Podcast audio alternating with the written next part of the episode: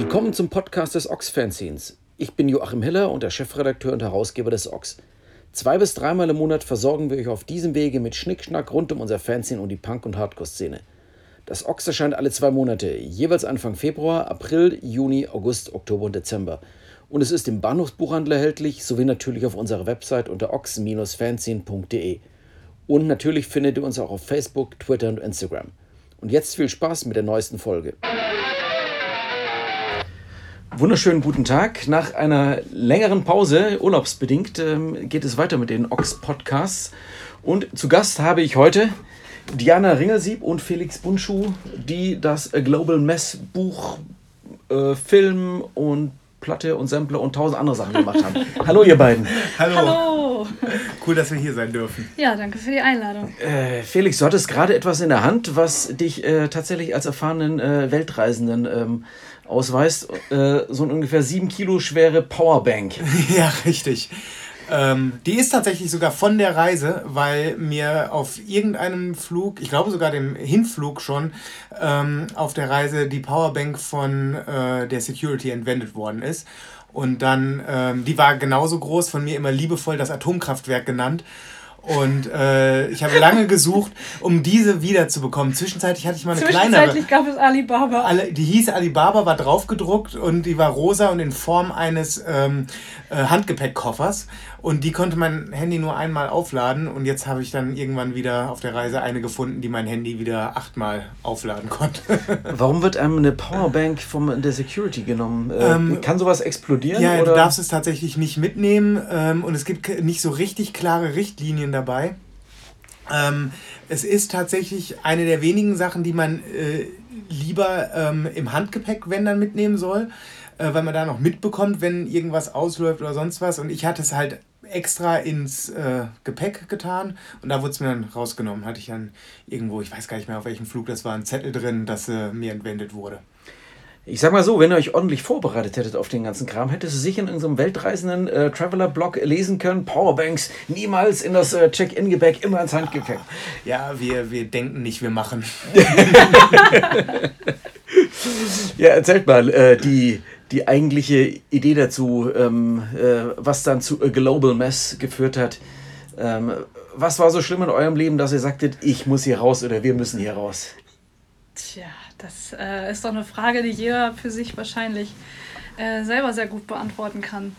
Weiß ich nicht, war einfach, also Felix und ich kennen uns ja schon lange. Wir kennen uns jetzt seit acht Jahren, glaube ich. Ja, so Haben uns damals äh, bei People Like You Records kennengelernt und ähm, also in diesem ganzen Punker-Universum und ja, sind ja dann mittlerweile irgendwann in, in anderen Gefilden beruflich gelandet. Darf ich mal kurz die Frage stellen, ihr seid Partners in Crime, aber nicht in Love oder wie? Korrekt. Genau, Korrekt. genau. Das, äh, ja, kam dann irgendwann kam die Frage öfter. Lustigerweise in Asien überhaupt nicht, aber vielleicht sind die auch einfach davon ausgegangen, dass wir zusammen sind. Ich weiß es nicht. Nee, ich bin verheiratet tatsächlich und äh, Felix ist auch in einer noch viel längeren Beziehung. Ja, wie? Und dann haben euch die jeweiligen Partner ähm, einfach äh, sagen so, ja, ich fahre da mit so einer Frau irgendwie weg, ich fahre da mit so einem Typ. Äh, ja, Moment. Naja, mit so einer Frau, mit so einem Typ ist jetzt ein bisschen. Ähm, also ich habe meinen Mann zum Beispiel durch Felix kennengelernt und wir sind alle alle befreundet und es war jetzt nicht, dass man sagt, äh, du, ich habe da noch so einen Arbeitskollegen von vor acht Jahren, mit dem war ich jetzt mal nach Asien. Sowas nicht. Also. Und lustigerweise, äh, ihr jetziger Mann habe ich äh, durch meine Freundin kennengelernt. Also die beiden waren eigentlich zuerst miteinander befreundet. Von daher ist das alles schon sehr familiär auch bei uns. Ja, das stimmt. Jetzt habe ich die eigentliche Frage vergessen. Ich auch, aber wir sind ja Profis. wie wir darauf gekommen? Wie, genau, wie, wie sind wir darauf gekommen? gekommen? Ja, also im Endeffekt war das ja so eine Entstehungsgeschichte. Also es fing alles so ein bisschen damit an, dass ähm, ja wir hatten halt beide unabhängig von, äh, voneinander unsere Jobs gekündigt und ich halt eigentlich mit der Intention, mir mal eine Auszeit zu gönnen und zu reisen. Und ich bin ja jemand, der immer gerne produktiv ist und halt auch jemand, der gerne fotografiert. Und dann dachte ich mir, dann reist du durch Südostasien und fotografierst die hiesige Punkrock-Szene. Und dann guckst du mal, was du nachher mit den Fotos machst. Vielleicht machst du ja ein Fotoband oder so. Und ähm, dann habe ich Diana von der Idee erzählt und die meinte, ja, das ist doch eine super Idee und da würde ich gerne mitmachen. Und außerdem sollten wir halt auch äh, nicht nur Fotos machen, sondern halt auch was dazu schreiben. Da habe ich gesagt, ja, wenn du mitmachst, dann traue ich, also uns gemeinsam traue ich das dann halt auch zu. Alleine hätte ich niemals ein Buch geschrieben. Ähm, und äh, dann haben wir unserem Freund Matze von Concrete Jungle Records davon erzählt und der meinte, das ist ja eine super tolle Idee und Felix, du bist ja quasi Musikmanager, du weißt ja, wie sowas funktioniert sammel doch mal ein paar Songs ein, wenn du da bist und lizenzier die und dann machen wir eine Platte daraus. Und dann habe ich gesagt, ja, das ist ja auch eine super Idee, dann machen wir das doch auch direkt mit. Und dann irgendwann waren wir dann so weit, dass, ja, äh, ich glaube, Diana hat dann irgendwann auch gesagt, einfach, dann lass doch einfach auch noch ein Mikrofon und so mitnehmen. Lass doch mal eine und dann, Kamera mitlaufen. Und dann, und dann, dann machen wir auch noch einen Film daraus. Ja. Und so führte dann eins zum anderen. Genau. Los ging das Ganze wann?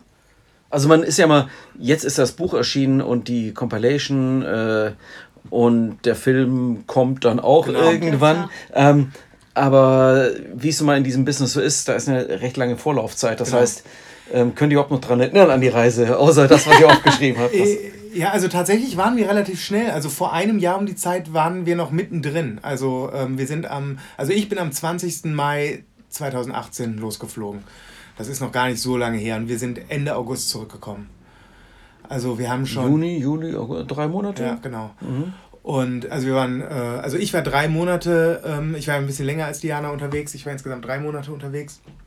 Und ähm, ja, äh, alles in allem, also jetzt mit der Postproduktion von allem und der Nachbearbeitung, äh, war das ein Dreivierteljahr, was wir daran gearbeitet haben. Das war schon ja. für drei Projekte aber, aber du hast schon recht, es ist ein Dreivierteljahr, in dem sehr, sehr viel passiert ist. Und ähm, wenn wir jetzt, also Facebook ist ja immer so gemein, die kommen ja jetzt immer ne, mit, vor einem Jahr warst du da und da. Und ähm, das kommt uns, also ich kann es immer so schwer sagen. Manchmal habe ich das Gefühl, das ist schon fünf Jahre her. Und manchmal habe ich das Gefühl, das war doch gestern. So, aber ja, es ist einfach ein Jahr, in dem irre viel passiert ist.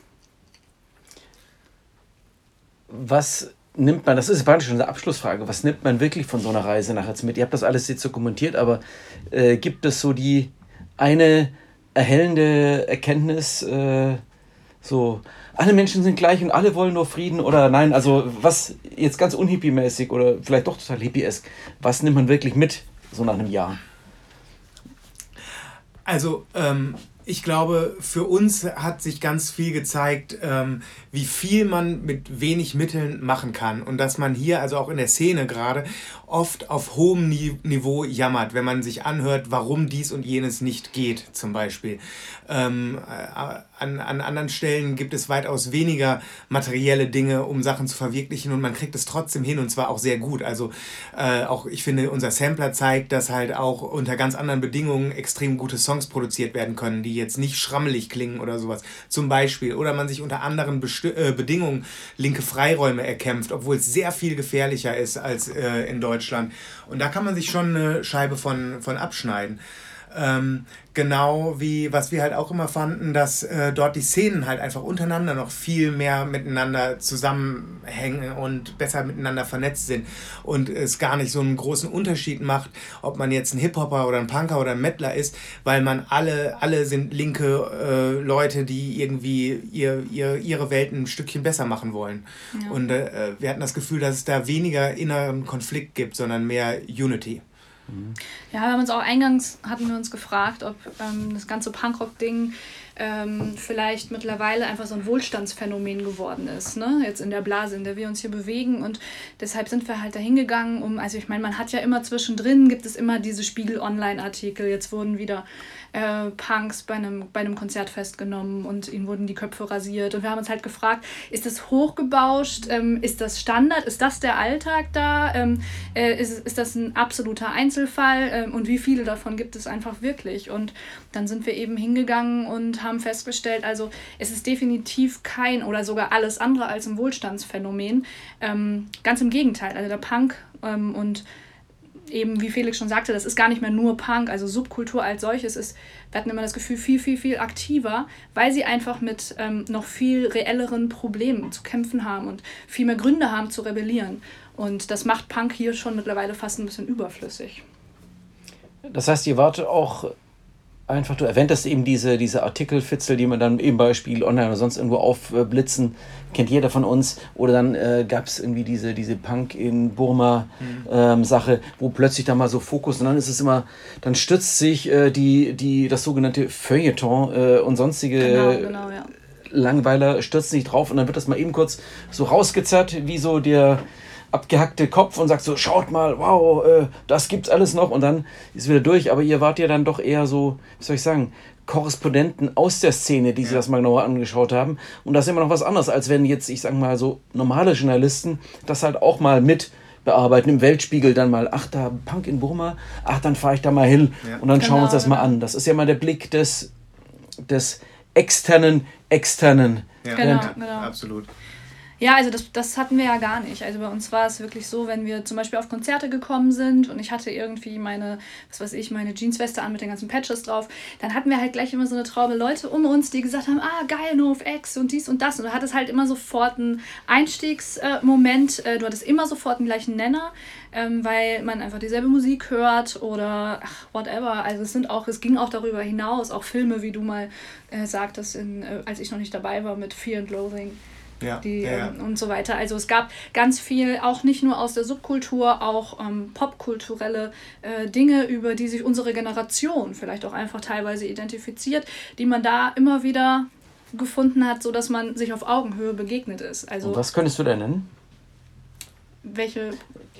Was du jetzt sagen würdest, das sind so Dinge, die, ach guck mal, das finden die genauso geil. Äh, Ach so, ja, das, also das fängt schon bei Sachen wie Mode an zum Beispiel. Ne? Also, ähm, also ich war wirklich interessiert, auch schon vorab habe ich mich gefragt, wie, wie ziehen die sich denn dann überhaupt an und, und machen die sich jetzt alle T-Shirts, auch in, in manchen Dokus müssen sich alle T-Shirts selber drucken und so weiter und so fort. Und ähm, also was wir da immer ganz spannend fanden, auch in ganz vielen alternativen Freiräumen, wo wir dann waren, die hatten oft so kleine Second-Hand-Shops und dann konntest du da halt auch so Vans kaufen oder Doc Martens und also ich sag mal so diese klassischen Skater-Marken also, ne, sowas in der Art.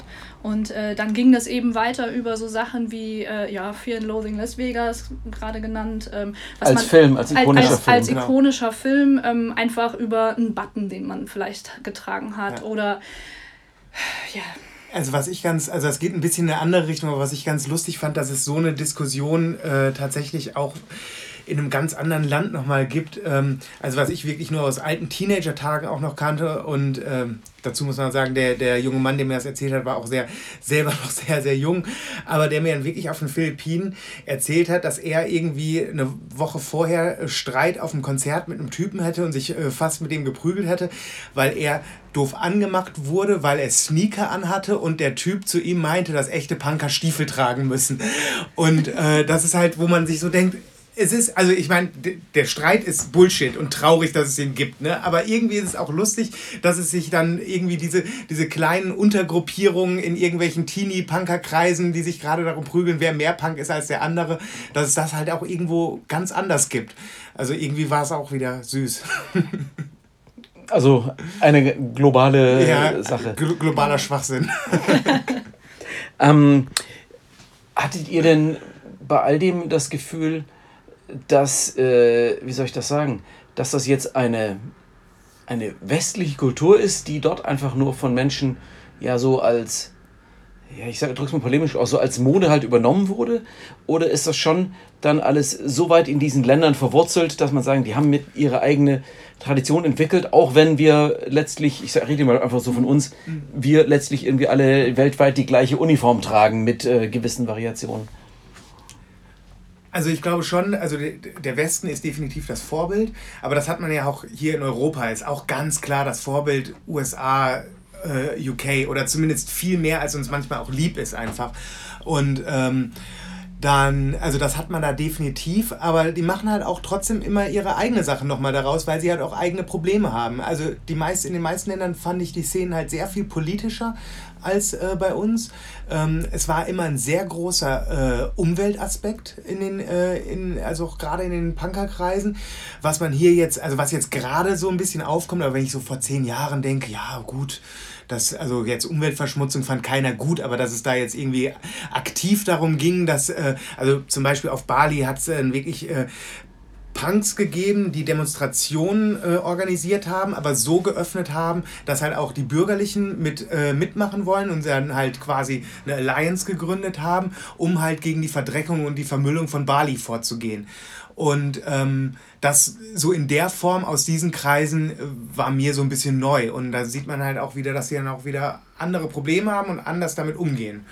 Ja, und für viele war Punk, glaube ich, auch einfach so ein Schlüssel. Also die haben, was im Film ja auch ähm, der Beamer zum Beispiel erzählt, dass der, ähm, also Punk, als er zum ersten Mal, ähm, was erzählt er auch, ein Green Day-Song wahrscheinlich, ne? Ja allen hat Green Day Punk näher gebracht, weil Green Day die erste große Band war, die in Asien auf Tour gegangen ist. Deswegen, irgendwann haben wir uns gewundert, warum nennen alle Green Day immer als die große ähm, äh, Offenbarung, aber das haben wir dann später rausgefunden. Aber jedenfalls, für, für ihn war das dann auch so, dass er gesagt hat, er hat ähm, durch die Band Superman is Dead, die ähm, Felix auch getroffen hat ähm, vorher. Indonesische Punkband. In, genau, auf Bali auch. Das war für die zum ersten Mal eine Band, die auch indonesische Texte, äh, eine Punkband, die indonesische Texte verwendet hat und ähm, die ihm dann auch die Augen geöffnet hat und gesagt hat, ach, darum geht's. Nicht nur die Musik klingt wütend, die sagen auch was aus. Die sind wirklich wütend und ich darf auch wütend sein. Das heißt, dieser Punk kam halt ursprünglich schon aus dem Westen, aber hat was in ihnen ausgelöst und dann haben sie was Eigenes draus gemacht. Hast du, ähm, das Entschuldigung, wenn das jetzt so klischeehaft kommt, aber hast du als Frau, die das äh, dort gesehen hat, äh, ich denke mal, die Punk-Szene ist weltweit, muss man einfach sagen, halt immer noch, beklagenswerterweise, dann doch letztlich eine eher männerdominierte äh, Szene mit einem großen Überhang, sei es bei Bands, bei Aktiven und so weiter. Hast du gewisse feministische Aspekte äh, beobachtet äh, in den verschiedenen Ländern? Kannst du da irgendwie was nennen oder erzählen? Ja, also ganz, ganz wichtig war Singapur. Wir haben in Singapur, hatte ich schon vorab, weil mich das Thema auch selber sehr interessiert hat und ich bin ähm, vorab bei meiner Recherche online schon auf die Band äh, Ready Girls gestoßen. Das ist eine feministische All-Girl-Hardcore-Band. Wie schreibt man die? Radicals. und die, ähm, also die sind auch in äh, Asien ähm, überregional ähm, bekannt, auf jeden Fall. Und die hatte ich vorab kontaktiert und dann haben wir uns auch vor Ort in Singapur mit der Bassistin Esti dann getroffen. Und die hat uns eingeladen, weil sie gerade eine Bandprobe hatte mit ihrem Side-Project Claw, eine neue Band. Und ähm, das war keine All-Girl-Band, aber female-fronted auf jeden Fall auch. Und die haben sich, also beide Bands, ganz explizit mit feministischen Themen auseinandergesetzt. Die bezeichnen sich auch selbst als Riot Girls. Und ähm, das war schon äh, spannend zu beobachten, wobei man sagen muss, Singapur war für uns, also das ist halt sehr westlich. Ne? Singapur an sich, das ist schon wie hier im Grunde. Und auch auf den Konzerten, die wir in Singapur da besucht haben, das war, sage ich mal, von der Quote her, war das, wie ich es von hier auch gewöhnt bin. Also vielleicht, keine Ahnung, ist ja immer schwer zu sagen, aber so äh, 60, 40 oder sowas. Und ähm, das hat sich aber natürlich mit jedem Land verändert. Also es ist ja jedes Land hat einen ganz anderen politischen Hintergrund und so weiter. Wir sind von Singapur aus dann beispielsweise nach Malaysia, nach Kuala Lumpur weitergereist und da war die Situation eine komplett andere, weil da ähm, ja also schon alleine die ähm, ethnische Gruppe der, der Malaien, ähm, die haben kein, keine Religionsfreiheit. Die werden zum Beispiel als Muslime geboren und äh, können diese Religion auch nicht ablegen. Fast wie bei uns. ja, auch nur fast. Auf jeden Fall haben die dann auch ähm, natürlich ganz andere Probleme gehabt und da haben wir auch ähm, eine junge Frau kennengelernt, die Shahida eine Künstlerin, die wir in ihrem ähm, Atelier dann später zu einem Interview auch getroffen haben, die zum Beispiel ähm, verhaftet worden ist, weil sie in einer WG gelebt hat, wo Männer und Frauen unverheirateterweise unter einem Dach gelebt haben. Und das sind natürlich dann wirkliche Missstände, mit in die können wir uns kaum reindenken. Also das ist, wir haben diese Frau zum Beispiel, wir haben die kennengelernt, die war auch unser Jahrgang 85, die ist genauso alt wie wir. Die hat dieselben Bands gehört, die war, also wir haben mit der T-Shirts gegen Polizeigewalt bedruckt, war eine Siebdruckkünstlerin ähm, und komplett auf Augenhöhe, alles super. Und plötzlich erzählt die uns diese Geschichte und dann ist manchmal, hat es dann immer erst so einen Moment gebraucht, dass wir selber wieder realisiert haben, in was für einer privilegierten Situation wir uns ja eigentlich befinden. Wobei man, ich finde das immer ganz wichtig zu sehen, dass das all das in Deutschland ja ganz massiv erkämpft werden musste. Ähm, man denkt immer, all das wäre ja schon immer so gewesen. Äh, ich weiß, ähm, ich bin 68 geboren. Ähm, meine Mutter musste zu dem Zeitpunkt noch meinen Vater fragen, den Ehemann fragen, so mit Kontoeröffnungen, also sowas. Das ist hier gerade mal die Tünche der Zivilisation, ist hier gerade mal 50 Jahre her. Absolut. Oder äh, was ich neulich gelesen habe, kleines bisschen off-topic, ähm, dass es ähm, im, ja, im Jahr, äh, bei Maggie Thatcher hat 1988 oder sowas noch ein unfassbar homophobes Kon äh, Gesetz erlassen, äh, wo verboten wurde, positiv ähm, über Homosexualität ja. zu schreiben in jeglichen von öffentlichen Geldern geförderten Institutionen und Medien 1988. Ja. Das ist gerade mal da wart ihr schon geboren, ja. ja, ja und man denkt immer so, ey, bei uns war schon immer alles super. Nein. Nee, wir sind, wir fühlen uns manchmal dann so, hier ist alles super, aber das ist so hart erkämpft und es ist gerade mal zwei, drei, vier Generationen äh, letztlich her. Ja, und es, wir haben auch immer noch einen weiten Weg vor uns, muss man ja auch ganz klar dazu sagen. Ähm, aber dennoch, es ist halt schon, äh, es ist schon abgefahren, wenn man das dann halt äh, so, so mitbekommt und so erlebt. Und ähm, jetzt gerade, also du hattest ja auch explizit halt auch auf, auf die Rolle der Frau dann gefragt. Und ich meine, ja, also das alle, also die Dinge, die jetzt Diana aufgezählt hat, im Endeffekt gelten die ja auch für Männer, aber letzten Endes ist es dann doch so, dass die Frauen oft halt einfach die größeren Leidtragenden des Ganzen sind. Allein schon, weil sie halt auch einfach dazu, äh, also wenn sie kein Kopftuch in der Öffentlichkeit tragen, schon einfach eine Zielscheibe für die gesamte Bevölkerung jetzt mal ihren Frust rauszulassen. Die wird halt, sie hat uns genau, erzählt, sie wird angespuckt auf genau. der Straße. Und ähm, aber äh, was sagt einem das jetzt über die Situation von Muslima in Deutschland? Ich muss ganz ehrlich sagen, ich mag grundsätzlich auch äh, äußere Zeichen von Religion oder sowas ist für mich jetzt erstmal auch kein, sehe ich jetzt grundsätzlich mal nicht positiv, egal welche Religion das ist. Aber äh, gleichzeitig sehe ich auch, in dem Augenblick, wo ich mir denke, ja, bräuchte ich jetzt nicht, äh, muss man doch sagen, als, als, als liberaler, toleranter Mensch muss man einfach dafür, wenn die Person sich dafür entscheidet, das zu tun, dann muss sie das tun dürfen. In Deutschland Auf ist es ja dann Fall. quasi eigentlich eine genau anders äh, Aber das ist ja, also ich, ich glaube, man oder? kann da keine Rückschlüsse rausziehen, weil die Situation, die Grundvoraussetzung ist ja schon mal eine ganz andere. Ähm, weil äh, es jetzt also zumindest von offizieller Seite in Deutschland niemand äh, dazu gezwungen wird, ein Kopftuch zu tragen oder, oder nicht. Also da hier muss man ja teilweise schon eher dafür kämpfen, wieder, dass Schülerinnen zum Beispiel ein Kopftuch weiterhin tragen dürfen. So. Und ähm, und äh, ja, also ich glaube, diese, diesen Rückschluss kann man gar nicht wirklich machen. Also das soll jetzt auch nichts gegen, äh, gegen den Islam oder gegen äh, Muslime und Muslima sein, sondern es, es ist halt in meinen Augen ist es halt ein Problem in dem Moment, wo man sagt, du musst das sein, du musst so denken und du musst dich so nach außen hin kleiden, fühlen, sprechen. Ähm, und alles andere wird sowohl gesetzlich als auch von der Gesellschaft nicht geachtet. Äh, ne? Und das, ähm, äh, das ist ja das eigentliche Problem an der Sache. Sind das gesellschaftliche Probleme oder letztlich religiöse? Naja, das eine liegt ja nah bei dem anderen. Ne? Also das, das kann man jetzt, glaube ich, so nicht sagen. Ich glaube jetzt, also die, die Religion, ich, ich bin kein, überhaupt kein religiöser Mensch. Ich habe weder mit einer christlichen noch mit einer muslimischen Religion besonders viel ähm, am Hut. Aber wenn ich das so äh, laienhaft beurteilen würde, würde ich sagen, in den eigentlichen Schriften etc. wird ja eher etwas von äh, Nächstenliebe und von äh, Toleranz und Offenheit äh, etc. Äh, berichtet. Ne? Und das soll ja eigentlich ein Leitfaden zu einem guten und positiven Leben und auch Miteinander sein und eben nicht äh, Ausschließung, Ausgrenzung, Gewalt etc. Von daher weiß ich nicht, ob das jetzt wirklich die, die Religion ist oder das, was daraus gemacht wird. Außerdem darf man nicht vergessen, dass jetzt, also um beim Beispiel Malaysia zu bleiben, die Grenzen zwischen Staat und Religion sind da eben ganz oft auch fließend, so wie wir es gar nicht mehr gewohnt sind. Also die haben ja auch ähm, die staatliche Polizei und die haben die Religionspolizei, also die Scharia und die arbeiten eben auch eng zusammen. Also sie erzählte uns, um bei diesem Beispiel mit dieser WG-Situation zu bleiben, ähm, dass die, diese Religionspolizei hatte sie quasi schon vorab im Visier. Die Religionspolizei hat aber nicht die Erlaubnis, zum Beispiel, äh, die, die kann sich keinen Durchsuchungsbefehl oder sowas besorgen.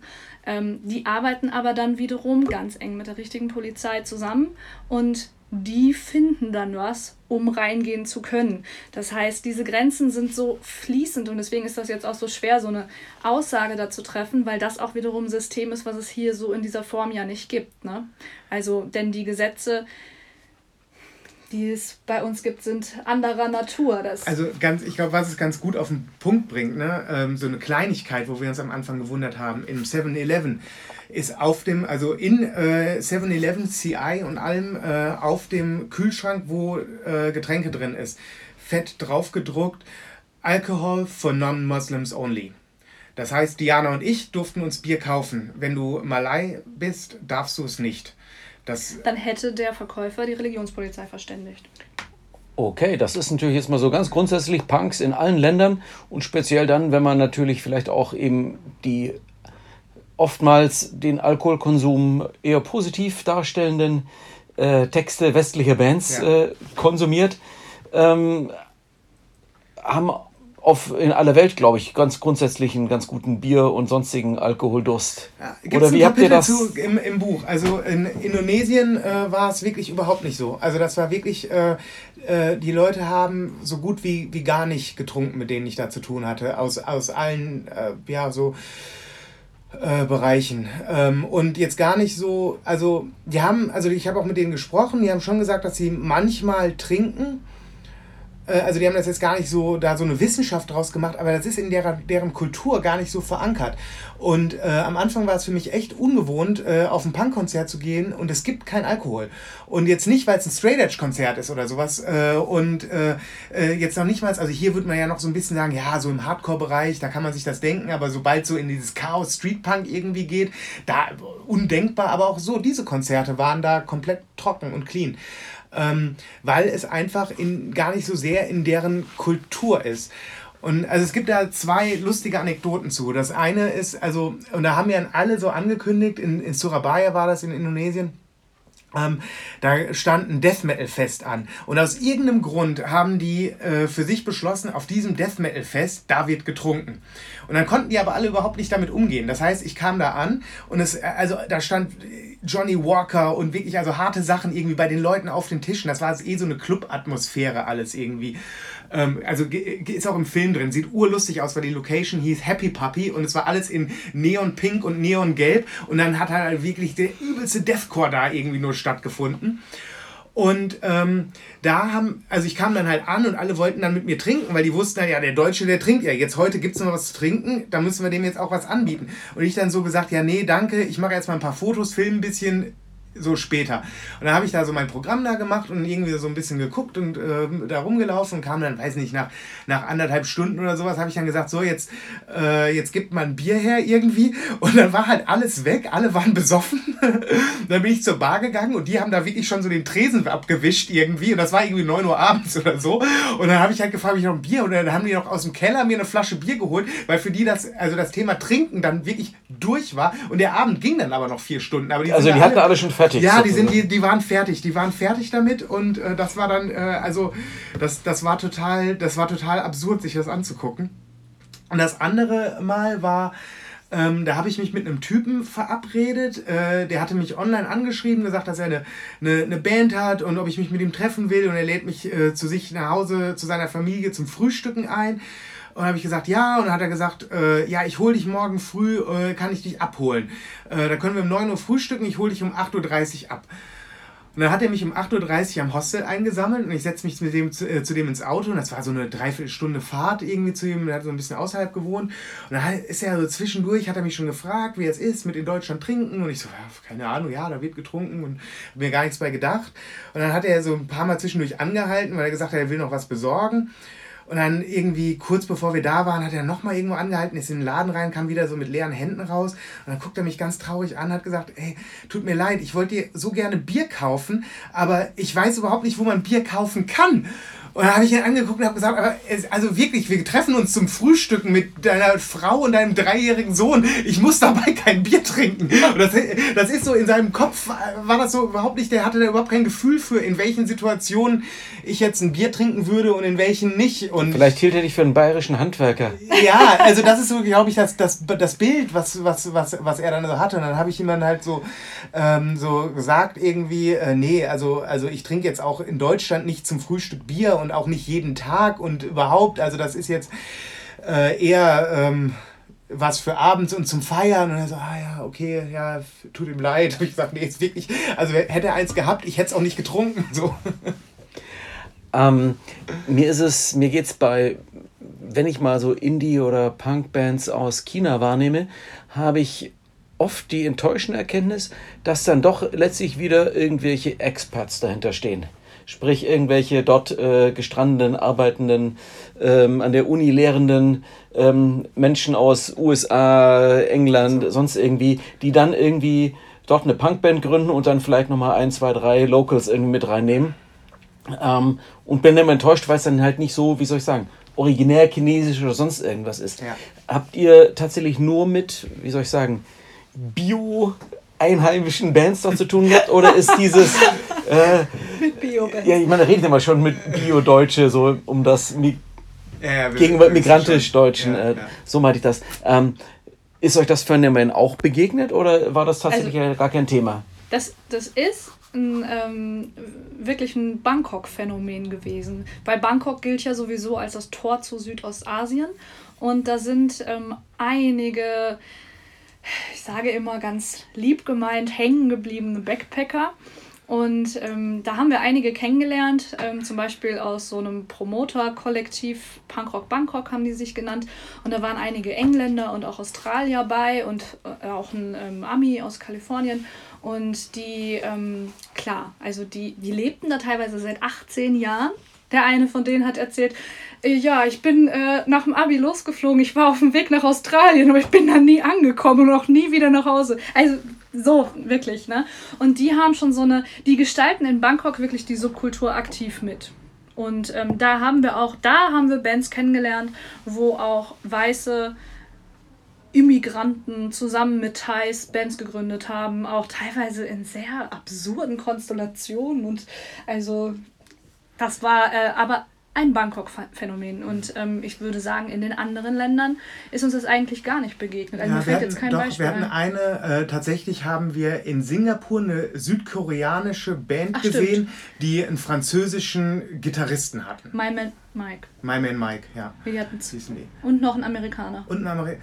Ah ja, okay. Dann, also ich glaube, das war ein Süd. Stimmt, du hast recht. Das war, die waren zu dritt. Das war ein Südkoreaner, ein Amerikaner und ein Franzose. Franzose Aber sonst, klar, also wir haben also eine Band äh, von, also jetzt aus Bangkok, die halt quasi einen, äh, jetzt auch einen schottischen Sänger haben, äh, sind auch auf unserem Sampler drauf, die Murder Biscuits.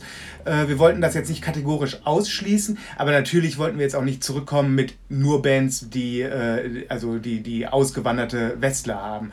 Und äh, eigentlich war es jetzt auch wirklich so ein Bangkok-Phänomen, wie Diana sagt. Und halt diese eine Ausnahme von My Man Mike, die halt aus Südkorea, also in Südkorea gebased sind und in äh, eine Asientour gespielt haben und halt in Singapur aufgetreten sind. Ich habe ja äh, in dem Buch, klar, taucht es grundsätzlich auf, aber die, die, schon die Frage nach dem, was so politisch möglich ist. Äh, natürlich, in Deutschland, in den USA, grundsätzlich kann man erstmal sagen, was man will. Es gibt da ein paar so Grenzen, wir wissen das von Slime und so weiter, ähm, mit den einschlägigen Texten, die dann eben doch sehr stark sanktioniert werden. In einem Land wie Thailand, wo man ja irgendwie mit ihrem, er heißt jetzt nicht mehr König Gummiboot, sondern irgendwie anders, ja. aber äh, sobald man da was sagt gegen den scheiß König, äh, ist man quasi schon ja. für den Rest des Lebens im Knast. Ähm, der Punk lässt sich in der Regel nicht gerne irgendwas verbieten. Ähm, wie wie kompromissbereit äh, ist so in, aus euren Gesprächen, muss man in der Punk-Szene sein, um solchen Ländern tatsächlich äh, sich seines Lebens in Freiheit weiterhin erfreuen zu können? Also, also gerade die Majestätsbeleidigung, das ist schon was, was respektiert wird, weil damit bringt man sich wirklich in Gefahr. Ähm, Ansonsten, also gerade was ja auch dann wieder vieles durch die Religion bedingt ist, ähm, hat Felix auch vorher äh, oft die Erfahrung gemacht, als ich noch nicht dabei war, auf den, auf, wo war das, in Indonesien auch, ähm, dass die hat dann oft die Leute darauf angesprochen und äh, wie sie zu diesem Konflikt stehen, ähm, strenge Moslems zu sein, die mehrmals täglich beten und so weiter und so fort, aber gleichzeitig abends mit ihrer Street-Punk-Band auf der Bühne zu stehen und die haben immer das Problem nicht verstanden. Das war teilweise eher ein Problem, was wieder in unseren Köpfen ist, weil ja. die Religion ähm, und Punk immer komplett voneinander trennen können und hatten auch überhaupt kein Problem mit der Religion an sich und haben das gar nicht als was Einengendes befunden. Ja, wobei, also genau, das ist jetzt, also in Indonesien, ich habe da wirklich das Gefühl gehabt, ich habe es da wirklich mit frommen Leuten zu tun, also die wirklich das glauben und das auch für sich machen und also und fünfmal beten, weil sie wirklich, ja, weil das für, für sie ein, ja, die, die Religion ist. Ähm, äh, glaube aber, ähm, äh, dass das jetzt nicht zwingend ähm, überall so sein muss. Nee, in ähm, Malaysia, äh, ja in Malaysia war, hatten wir es anders wahrgenommen. Ähm, aber jetzt so, auf, um auf die äh, tatsächliche Gefahr irgendwie mit, mit, Staat, äh, mit dem Staat irgendwie Konflikte zu haben, ja, da hat man schon gesehen, dass da unterschiedliche Leute ähm, unterschiedlich weit gehen. Also ich hatte da zum Beispiel auf den Philippinen, das ist ja auch sehr krass, auch gerade was Drogen angeht, da werden ja... Die haben ja im Augenblick diesen äh, diktatorischen genau. Mörderpräsidenten. Genau, genau. Und der lässt Leute halt einfach äh, äh, umbringen. Ne? Und die Leute haben ja auch wirklich gesagt, ähm, sie, also es verschwinden Leute. Ne? Und das, das hört sich ganz, ganz schrecklich an, weil das bei uns hier in Deutschland natürlich ganz genau, also richtige Assoziationen weckt und das, das ist halt genau das. Ne? Und da ist halt, ich hatte halt schon auch mit Künstlern zu tun, die dann halt ähm, äh, mir, mir Sachen gesagt haben vor Kamera, wo ich dann auf einmal gemerkt habe, die, die Stimmung verändert sich, indem er dann auch gesagt hat, sorry, ich war gerade im Redefluss, das, das darf nicht veröffentlicht werden. Ne? Und also ist natürlich auch nicht veröffentlicht worden. Aber, ähm, Entschuldigung, da bist du natürlich in dem Augenblick, wo du sowas, äh, hast du das dann direkt gelöscht? Ich meine, in dem Augenblick, wo man möglicherweise mit der Obrigkeit zu tun hat, sie irgendwelche SD-Karten oder sonst irgendwas ja. ziehen, hat man natürlich schon ähm, gefährliches Material. Oder standest du Entschuldigung, wenn ich dich unterbreche. Hattet ihr jemals das Gefühl, dass ihr als Journalisten, habt ihr überhaupt offiziell als Journalisten gearbeitet? War das Nein. nötig? Oder wie also in geheimer Mission wart ihr unterwegs? Mission. Also wir, haben, wir hatten nur Touristenvisa. Wir hatten uns im Vorfeld informiert, wie, äh, wie es an Pressevisum, wie, wie es mit Pressevisa aussieht in diesen sechs Ländern.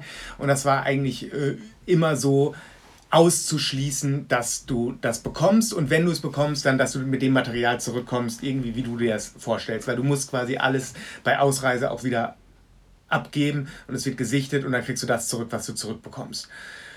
Und ähm, die, das, also, der, also erstens der bürokratische Aufwand, dahin zu kommen, plus alles, was danach kommt, äh, das hätte das Projekt zerstört, hundertprozentig.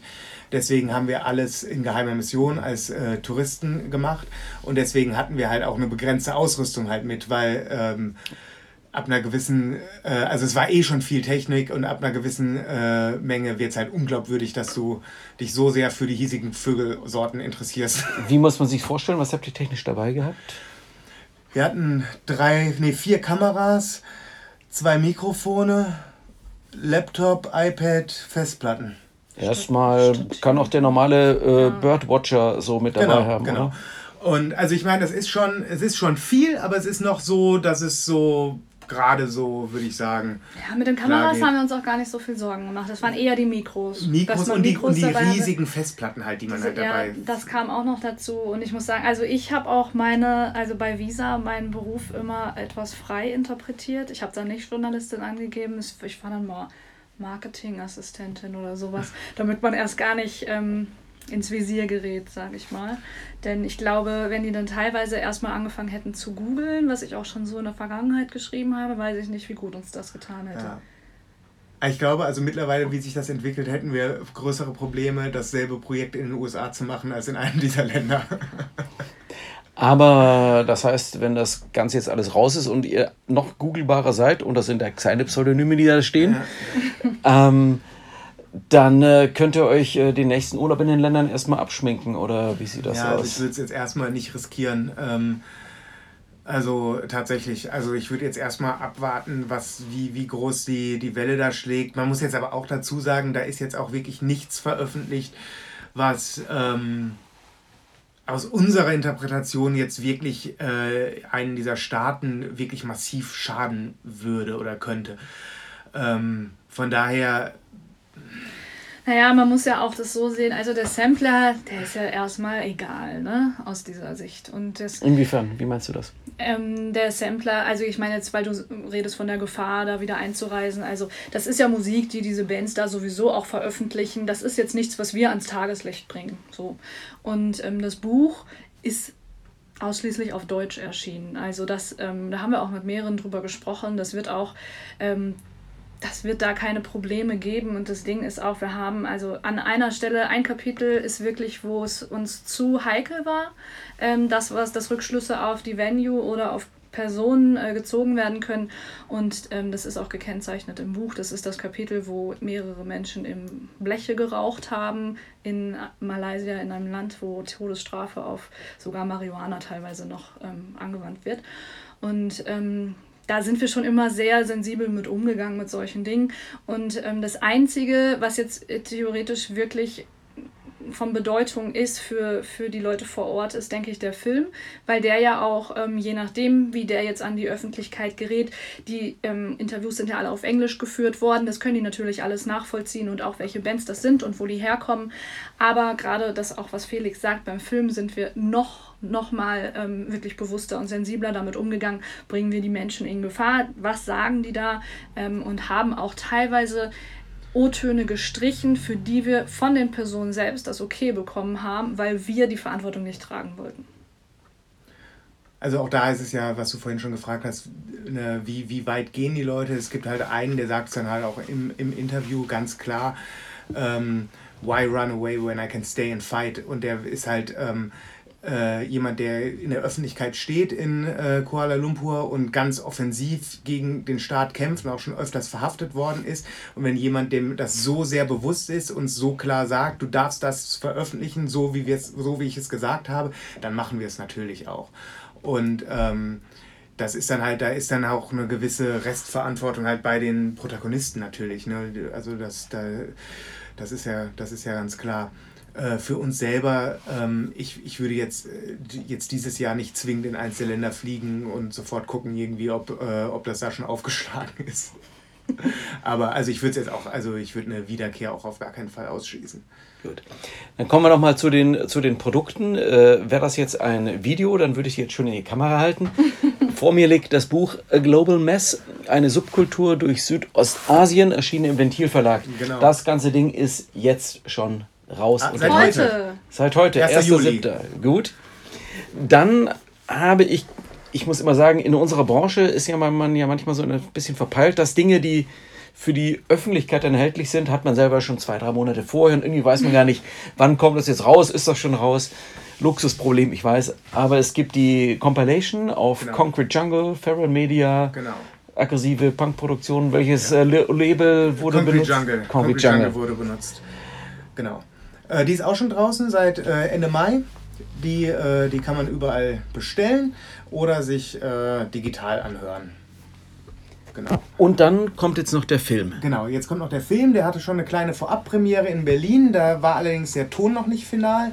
Und ähm, ja, genau, den Film wird es dann ab Mitte Juli bei uns im Online-Shop geben als DVD. Und wir machen auch im September eine kleine Tour, wo wir den Film auch zeigen werden. Ähm, genau. Und alles weitere, was mit dem Film geschieht, das, das also das wissen wir Die kommerzielle Auswertung, wie man als ja, Fachmann so genau, sagt. Ja, genau. Also das ist, also da gibt es mehrere Ideen geradezu. Erstmal gibt es so eine, so eine DVD-Auflage und wer jetzt den Film auf jeden Fall sehen will, der sollte sich die DVD bei uns bestellen. Und dann später das Streaming bei Netflix und Arte oder genau, sonst Genau, genau, So sieht's aus. Also wenn hier die Schrittenzieher zuhören, gerne, gerne anrufen. Wie lange ist der Film? Äh, ziemlich genau 90 Minuten. Okay. Mhm. Ihr habt das letztlich, gut, ich weiß zum Beispiel bei Ventilverlag, klar, da gibt es ja nochmal die, die hauseigene Grafik, die irgendwie genau. da einem unterstützt und so weiter. Ähm, bei einer Compilation gibt es Menschen, die das im Studio machen. Ähm, Film ist immer nochmal so ein extra Schnack. Also, ähm, wenn man sich so einen Abspann für einen normalen Film anschaut, denkt man sich immer so, was haben diese ganzen Leute da alle gemacht? Äh, inklusive die Brötchen, Krümel aus dem Toasterklopfer sind alle aufgeführt. Ähm, also in unserem Abspann stehen zwei Namen, Ringelsieb und Buntschuh. Nein, nicht ganz. Es kommen noch zwei andere dazu. Es gibt einmal äh, den Micha, der jetzt gerade den Ton für uns nochmal überarbeitet hat. Ähm, und es gibt einmal äh, den Oliver von Visions in 4, der uns äh, ein DVD-Menü bastelt und äh, guckt, dass das Ganze halt auch nachher gepresst werden kann. Und äh, natürlich den Matze von Concrete Jungle, der das Artwork gemacht hat für alles. Dann frage ich noch, ähm, wie habt ihr das alles bezahlt? Ja, wir ehrliche, haben... Ehrliche Hände Arbeit? Ja, also ich sag mal Arbeit. Nein, also wir haben ja, wir haben ja beide in, in Vollzeit gearbeitet und äh, äh, immer, immer Geld an die Seite gelegt, ähm, sodass man halt so ein gewisses Polster hatte, um äh, da erstmal in Vorkasse zu gehen. Und dann haben wir letztes Jahr auch nochmal ein Crowdfunding gemacht, äh, um halt äh, gewisse Kosten halt auch wieder reinzuholen und einiges zu ermöglichen. Sprich, wenn man einfach konkret Rechnungen bezahlen muss, damit Leute eben irgendwas Genau, machen. genau. Ja, also im Endeffekt, wir hatten für die Reise als solche hatten wir gespart.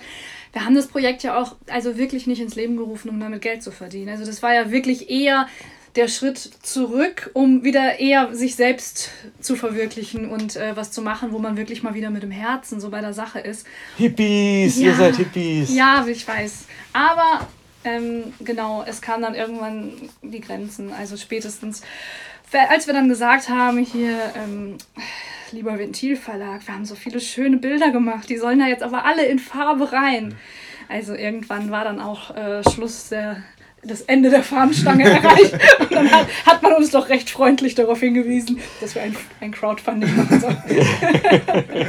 Aber das hat ja super funktioniert. Das Ja. war ja Mhm. erfolgreich und ähm, wir können nicht klagen. Also Überhaupt nicht, überhaupt ähm, nicht. wir freuen uns wirklich, dass die Supporter und das Interesse einfach riesengroß ist. Und was uns ja selber wundert und äh, auch super freut, ist, dass es eben nicht nur Leute innerhalb der Punk-Szene und so interessiert, sondern dass jetzt tatsächlich auch ähm, immer wieder, wenn es mal Leute hören, wir haben zum Beispiel schon mal auf so Travel-Festivals Vorträge gehalten und so, das sind wirklich Leute, die haben nichts mit Punk und Subkultur am Hut und die finden das super spannend. Wussten das wir auch nicht, dass das wir gibt. vorher auch. Moment, man kennt, ich kenne, wenn man, wenn man manchmal so googelt nach bestimmten Dingen, äh, wenn man in den Urlaub fährt und dann landet man auf so Seiten, wo Menschen tatsächlich so Blogs äh, machen, wo die nur über ihr seit 18 Monaten durch die Welt reisen Ja, genau. schreiben. Die sind die, da treten die auf und das haben wir letztes Jahr auch und dieses Jahr auch gemacht. Keine Ahnung, das Ähm, so. Das ist nochmal eine ganz Das war alles eigene dieses Welt. Jahr, deine Zeitrechnung. Echt? Ja. Boah, wir haben echt viel gemacht dieses Jahr schon. Diese digitalen Nomaden und so. Also Ja, alles so die komische Sonderlebensformen. Nomaden. Im. Grunde, also wir kennen, wir kennen das ja noch so von früher. Da hat sich so ein Reinhold Messner auf die Bühne gestellt und hat einen Dia-Vortrag Ja. gemacht. Das ist das, nur mit PowerPoint und anderen Geschichten. Also tatsächlich haben wir einen Vortrag vor dem Sohn von Reinhold Messner Stimmt. gehalten. ähm, äh, ja, das ist ja, also oft sind das halt auch so, so Expeditionsleute, die dann da halt, also einmal so ein National Geographic Fotograf, der halt seit 30 Jahren Eisbären fotografiert und sowas irgendwie und dann kommen wir und zeigen halt Bilder von Punker aus Asien. Ja, also trotzdem, aber das fand ich wirklich beeindruckend, also weil ich da einfach nicht mit gerechnet habe, dass dann einfach wirklich Leute, die vom Tuten und Blasen keine Ahnung haben, den wir eigentlich noch mal hätten erklären müssen, hier Punks, das sind die mit dem Irokesen so, ähm, die fanden das super spannend. Also gerade wenn es dann um diese Geschichten geht, dass wir quasi in so bedrohliche Situationen ja auch mal geraten sind oder ne, wenn Drogen konsumiert wurden und wir saßen da, dachten, oh Gott, Todesstrafe, ja, die hingen an unseren Lippen. Das fanden die auch ganz spannend. Okay, also es ist immer eine Frage, ähm, wie man den Fokus auf irgendwas richtet und plötzlich merkt man, dass so diese Schnittmenge, man hat jetzt so diese typische Genau, aus dem ja. Mathematikunterricht, diese Mengen, diese Kreise, die überschneiden, dass man damit gar nicht im Blick hat, dass man da so eine Überschneidung mit anderen Leuten hat. Genau, ja. Und das ist auch, das ist dann uns vollkommen ähm, ja, überraschend bewusst geworden. Das war eigentlich nie der Plan. Ja. Ja, dann bin ich mal gespannt, was euch noch für Überraschungen ähm, bevorstehen, wenn der Film dann raus ist, wenn die Lese- und Zeige- und Vorführtour dann losgeht. ja, Yay. auf Ja. jeden Fall. Dann bedanke ich euch für bedank. ah, Siehst du, ich habe gesagt vorhin, hier wird Es nicht lief gut geschnitten, bis jetzt, ne? hier wird nichts verhaspelt. So, jetzt die Abmoderation. Ich danke euch für euren Besuch, dass ihr hier wart. Spannend und man kann sich das Ganze unter A Global Mess in den einschlägigen Such- und Plattformen, Social Media Dingens angucken. Auf jeden Fall. Ja. Vielen Dank, dass wir hier sein Danke durften. für Hat die Spaß gemacht. Einladung. Dann bis nach der nächsten Reise. Ja. Tschüss. Ciao. Danke an alle, die bis hierhin durchgehalten haben. Bis zum nächsten Mal.